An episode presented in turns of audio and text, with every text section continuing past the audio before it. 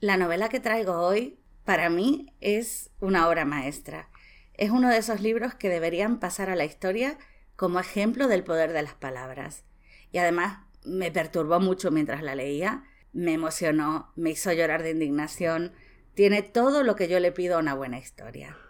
Hablamos de La ladrona de libros, escrita por Marcus Zusak. Independientemente de los sentimientos que provoca, también me parece una novela interesante por otros motivos. Por ejemplo, la narradora es ni más ni menos que la propia muerte, que nos presenta la historia con estas palabras. Vi a la ladrona de libros en tres ocasiones. Sí, la recuerdo a menudo y conservo su historia para contarla una y otra vez. Es una más de la pequeña legión que llevo conmigo, todas ellas extraordinarias a su modo. Todas son un intento de demostrarme que vosotros y la existencia humana valéis la pena. La historia está protagonizada por Liesel, una niña pobre, miserable, desnutrida, que primero ve morir a su hermano y después es entregada a una familia de acogida y ve desaparecer para siempre a su madre, sin que nadie le dé ninguna explicación. El único recuerdo que le queda de su familia es un libro que había robado en el entierro de su hermanito que es el manual del sepulturero. La relación de Liesel con ese libro será lo que la lleve a esforzarse por aprender a leer, aunque tiene muchas dificultades porque ella anteriormente nunca había tenido una educación regular. Transformará a la niña analfabeta en una lectora voraz y la hará perseverar hasta que consiga dominar las palabras. Las palabras, cuando consiga dominarlas por fin, no solo cambiarán su vida, sino que literalmente le salvarán la vida. La ladrona de libros nos sumerge en la vida cotidiana de Molching, una pequeña ciudad alemana. El relato empieza en los primeros años del gobierno de los nazis. Paseamos con Liesel por la calle de las estrellas amarillas, pero también salimos con ella a jugar al fútbol con los chicos del barrio, la acompañamos a la escuela. Vivimos momentos históricos como la celebración del cumpleaños de Hitler, pero están mezclados con la rutina de hacer y repartir la colada de los ricos del pueblo para ganar lo suficiente para llegar a fin de mes porque hay mucha miseria en esa época. Así el autor nos narra la evolución de la protagonista y cómo va adaptándose a su nueva vida y a su nueva familia, pero también sutilmente nos mezcla la evolución de la situación política de Alemania, cómo el miedo y el fanatismo se van infiltrando poco a poco en la vida cotidiana. Sin embargo, por fin Liesel parece que ha conseguido ser feliz. Sigue teniendo hambre porque ya ha empezado el racionamiento, pero ahora por lo menos tiene amigos y puede robar algunas manzanas para engañar al estómago y tiene una familia con la que se lleva bastante bien. Parece que ha llegado a un puerto seguro. Así que el autor, de momento, la deja allí y da un giro a la narración. Os leo textualmente. Cambiemos de escenario. Viajaremos un poquito hasta un almacén secreto y ya veremos lo que encontramos. A su izquierda, tal vez a su derecha, o puede que al frente, hay una pequeña habitación a oscuras. Allí espera sentado un judío. Apesta. Está famélico. Está asustado. Por favor, intenta no apartar la vista.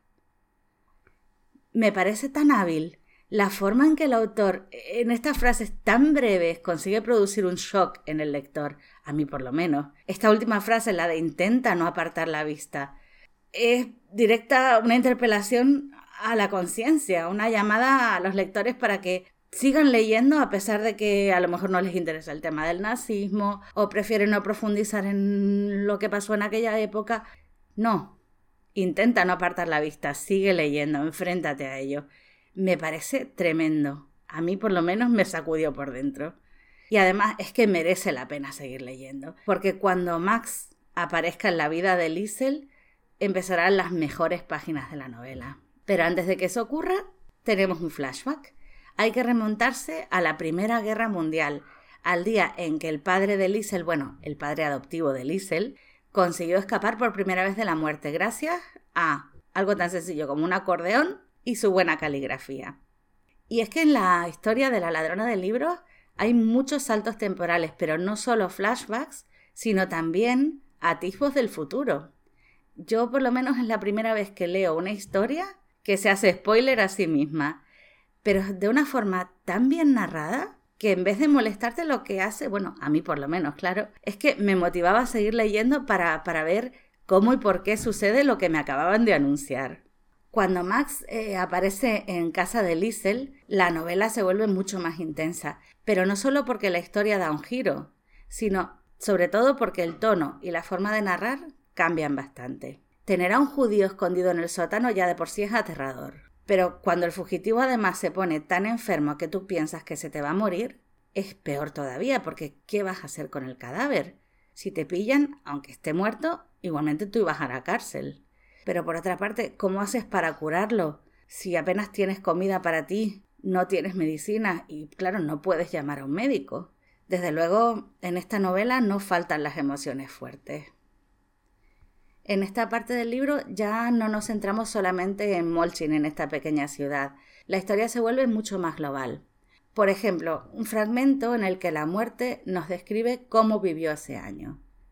Lista abreviada de la muerte de 1942. 1. Los judíos desesperados, con sus espíritus en mi regazo, mientras esperamos sentados en el tejado, junto a las humeantes chimeneas. 2. Los soldados rusos, que apenas llevan unas cuantas balas, confían en que los caídos les abastezcan del resto. 3. Los cuerpos empapados en una costa francesa, varados entre los guijarros y la arena. La Segunda Guerra Mundial ha estallado con toda su furia, y algunos de los personajes que ya hemos conocido en la primera parte del libro tendrán que viajar a distintos frentes, dentro y fuera de Alemania. Junto a ellos los lectores viviremos situaciones de todo tipo. Por supuesto, hay situaciones dramáticas, sin duda alguna, pero también hay rescates heroicos y a través de los pensamientos de la muerte conoceremos lo mejor y lo peor del ser humano, como sucede en todas las guerras. Mientras tanto, en casa, Liesel, que ya había descubierto que las palabras le abrían la puerta a nuevos mundos, ahora hace otro descubrimiento, porque se da cuenta de que las palabras también pueden cambiar la realidad. De hecho, el principal instrumento que utiliza Hitler no son sus ejércitos, sino sus palabras. Pero las palabras son un arma de doble filo, porque ella también puede usarlas para regalarle una nube al judío escondido en su sótano. Y Max puede usarlas para descargar parte de su angustia en un libro muy especial. Y cuando la guerra llegue a Molchin y haya que refugiarse de las bombas en un sótano abarrotado donde se respira miedo, será la voz de Liesel leyendo en voz alta lo único que les dará a todos fuerzas para no volverse locos. Por supuesto, llegados a este punto de la narración, la vida en Molchin es muy distinta de la que vemos al principio de la novela. Y a la ladrona de libros le siguen sucediendo episodios que marcarán para siempre su carácter y que decidirán su futuro, hasta llegar a un final apoteósico que yo no me esperaba en absoluto, seguido de un epílogo que también me sorprendió. De la historia no puedo decir más sin revelaros el final, pero sí me gustaría analizar otros aspectos de la, de la novela. Por ejemplo, la ambientación. Me parece sublime. En cada página puedes no solo ver lo que estás leyendo, sino casi puedes saborear la sopa de guisante oír la música del acordeón, oler la pintura y el aguarrás, o, incluso sentir el tacto del pelo de Max, ligero como una pluma. También destaca la estructura. Ya comentamos antes que estaba basada en saltos temporales, pero también la forma en que el tema del nazismo se presenta casi desde las primeras páginas es muy sutil, me gusta, hace analogía con el entierro de un niño. La muerte comenta lo siguiente. Una observación una pareja de guardias, un par de sepultureros. A la hora de la verdad, uno da las órdenes y el otro obedece. La cuestión es, ¿qué pasa cuando el otro es más de uno? Otro ingrediente que hace original a este libro es que realmente sorprende bastante. Hay escenas que parecen casi surrealistas, como los combates de boxeo que se imagina Max, o la historia del árbol de las palabras, y las ilustraciones que son muy pocas pero tienen una tremenda carga simbólica. Por supuesto, el hecho de ver a la muerte hablando de sí misma también es un elemento característico que define mucho el tono de la narración y también la relación que, que entabla el lector no solo con los personajes, sino también con la propia historia. Un ejemplo es este pequeño fragmento que me parece de los mejores de la novela. En aquella época, mucha gente me perseguía, me reclamaba, me pedía que me la llevara. Unos pocos llamaban mi atención por casualidad y me susurraban al oído con voz apagada. Llévame, decían, y no había forma de que se callaran. Sí, tenían miedo, de acuerdo, pero no de mí. Les asustaba echarlo todo a perder y tener que volver a enfrentarse a ellos mismos y al mundo y a la gente como tú. ¿Cómo se consuela a un hombre que ha visto algo así? ¿Le dices que el Führer está orgulloso de él? ¿Que lo estima por lo que ha hecho en Stalingrado? ¿Cómo te atreves siquiera? Lo único que puedes hacer es dejarlo hablar. Por descontado, el problema es que esa clase de gente se guarda las palabras más importantes para después, para cuando los humanos que los rodean tienen la desgracia de encontrarlos. Una nota, una frase o una carta. Pero lo más impresionante de esta novela, sin duda, es la calidad de su prosa. La ladrona de libros es una narración muy vívida, está llena de imágenes impactantes, donde la belleza y la poesía se mezclan con la pobreza, el hambre, la sociedad y el miedo de una forma muy especial. Por ejemplo, la forma en que la muerte habla de los colores, del peso del alma que lleva en brazos, de las reflexiones que le inspiran los seres humanos, realmente está llena de sentimiento, es muy emotiva. Y los momentos de diálogo interno de Liesel es que llegan a ser directamente desgarradores. Hablemos también de los personajes. En la historia hay personajes de todo tipo. Hay encantadores, odiosos, pero todos son creíbles, porque son ante todo muy humanos. Y eso crea un gran contraste con la presencia de la muerte como narradora. De hecho, en esta novela los personajes secundarios son absolutamente imprescindibles, porque forman parte de la ambientación. Por ejemplo, Frau Diller, la incondicional partidaria nazi, nos ayuda a entender hasta qué punto la población se dividió y es un contraste necesario con otros vecinos, como Alex Steiner, que solo fingen para sobrevivir. Frau Holtz-Alfeld es necesaria para que veamos el carácter de Rosa, tanto en lo bueno como en lo malo. Y así pasa con todos los secundarios. Sin ellos la novela no sería tan realista. Pero yo voy a centrarme solo en algunos de los personajes principales. Empezaremos por Rudy Steiner, que es el mejor amigo y el eterno enamorado de Liesel. A simple vista podría parecer simplemente un personaje entrañable, creado para que la protagonista tenga un cómplice, pero en realidad es mucho más que eso.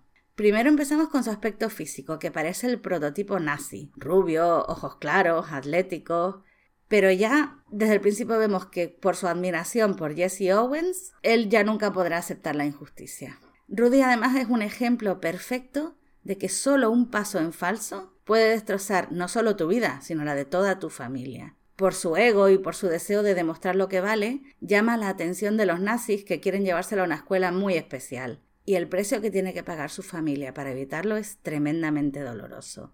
Es un personaje muy bien logrado que también tiene una evolución importante a lo largo de la historia. Primero parece un simple niño travieso, luego un adolescente obsesionado con los besos, pero si profundizas tiene una personalidad bastante compleja. Algo parecido sucede con Rosa Huberman, la madre adoptiva de Liesel. Aparentemente simplemente una mujer insufrible, agresiva, grosera, mm, que solo habla a gritos y diciendo mm, tacos, y siempre dispuesta, por supuesto, a golpear a Liesel. Pero detrás de esa fachada hay una mujer generosa, valiente, y aunque no lo demuestre, sí que es capaz de amar.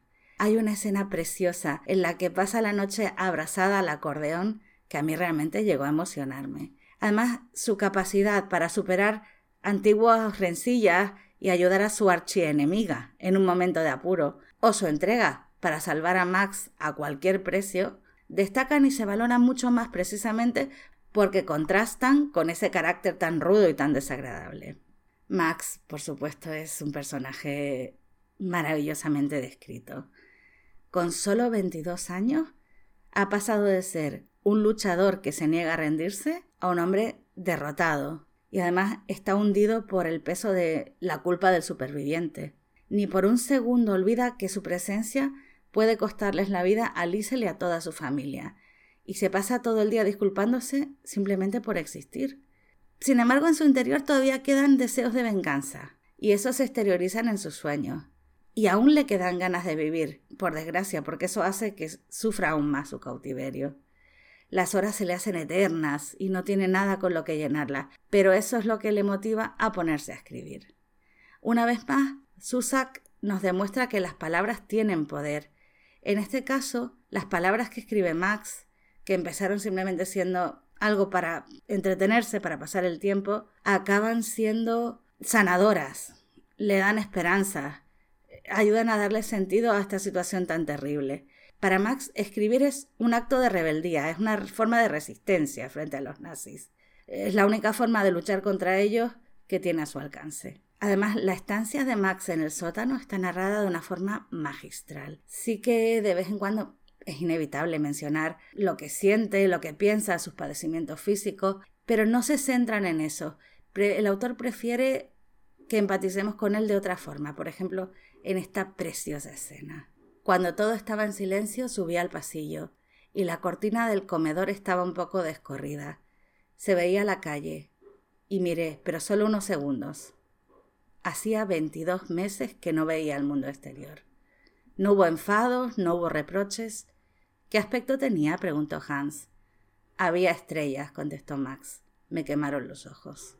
Hans Huberman, el padre adoptivo de Liesel, es el hombre perfecto. Es imposible no querer a este personaje, que pasa las noches en vela para ayudar a su hija y que siempre está dispuesto a ayudar a cualquiera que se lo pide. Hans tiene la habilidad de pasar desapercibido. Aparentemente parece un pobre diablo, un mediocre que nunca llegará a nada pero sin embargo es un ejemplo fundamental para Liesel y también para Rudy, porque tiene unos fuertes principios que consiguen vencer incluso al terror. El problema es que precisamente su bondad es lo que va a provocar un gravísimo desastre que destruye todo lo que quería proteger. Hans es el ejemplo perfecto de que las mejores intenciones pueden conducir a los peores resultados si no tienes la cabeza muy fría. Parece una ironía cruel, pero es que yo creo que es un acierto por parte del autor, porque aporta mucho realismo a la novela. Y por último, claro, hay que hablar de la protagonista, de Liesel Memminger. Es una niña especial, terca, desafiante, valiente durante el día, que por las noches vive aterrorizada por pesadillas insoportables.